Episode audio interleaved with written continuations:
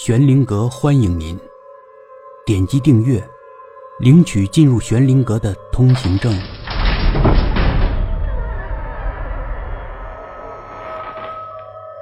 红楼下，刘大满被这声音迷住了，转身要开门，咔的一下，保险弹出的声音让他回过神来，绝不能开门，绝不能。他环顾四周，看到那个海盗石膏像，赶紧跑过去捧起来，打算一等张西西冲进来就砸上去。外面的钢琴声越飘越远，渐渐消失了。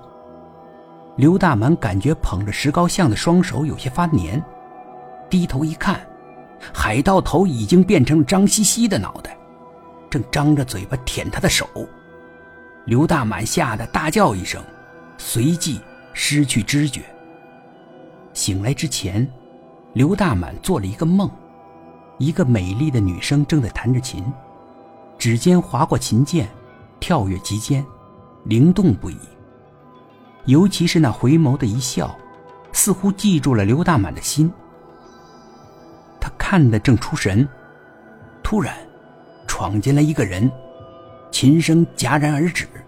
女生与来人纠缠在一起，渐渐的，女生被扒光了衣服，来人将她死死的按在钢琴上。女生的惨叫与钢琴发出的无序声响混杂在一起。刘大满被梦里的声音吵醒了，他发现自己赤裸的躺在地上，衣服散落了一地。他不清楚发生了什么，但庆幸自己还活着。摸了摸下体，有些肿痛，但浑身又觉得舒畅。他站起身，穿好衣服，看了看四周，什么都没有，急匆匆的跑了出去。走在路上，刘大满一直回忆那个梦和昨晚发生的一切。他是前天才认识张西西的，那天他就这样走在路上，一个女生在后面叫他：“哎。”你看起来好 man 啊！就是这样，张西西成了刘大满的女朋友。那天，他还跟刘大满说了一句话，让这个男生的虚荣心得到了最大的满足。和你这样的男生在一起，以后的孩子一定很强壮吧？刘大满回答说：“你要孩子那么强壮干啥？保护我，打坏人啊！”张西西一脸的天真。想到这里，刘大满脸上出现了笑容。不过很快，他的笑容不见了，取而代之的是满脸的痛苦。他双手捂着小腹，这里突然感觉到剧痛，一种撕心裂肺的疼，迫使他弯下了身子。吃坏东西了吗？呃，还是阑尾炎发作？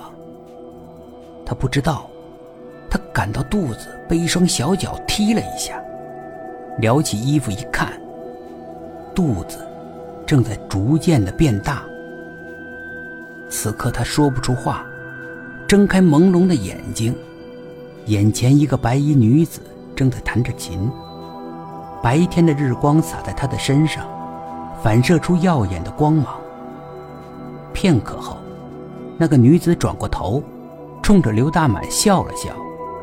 嘴唇动了一下，似乎在说：“谢谢。”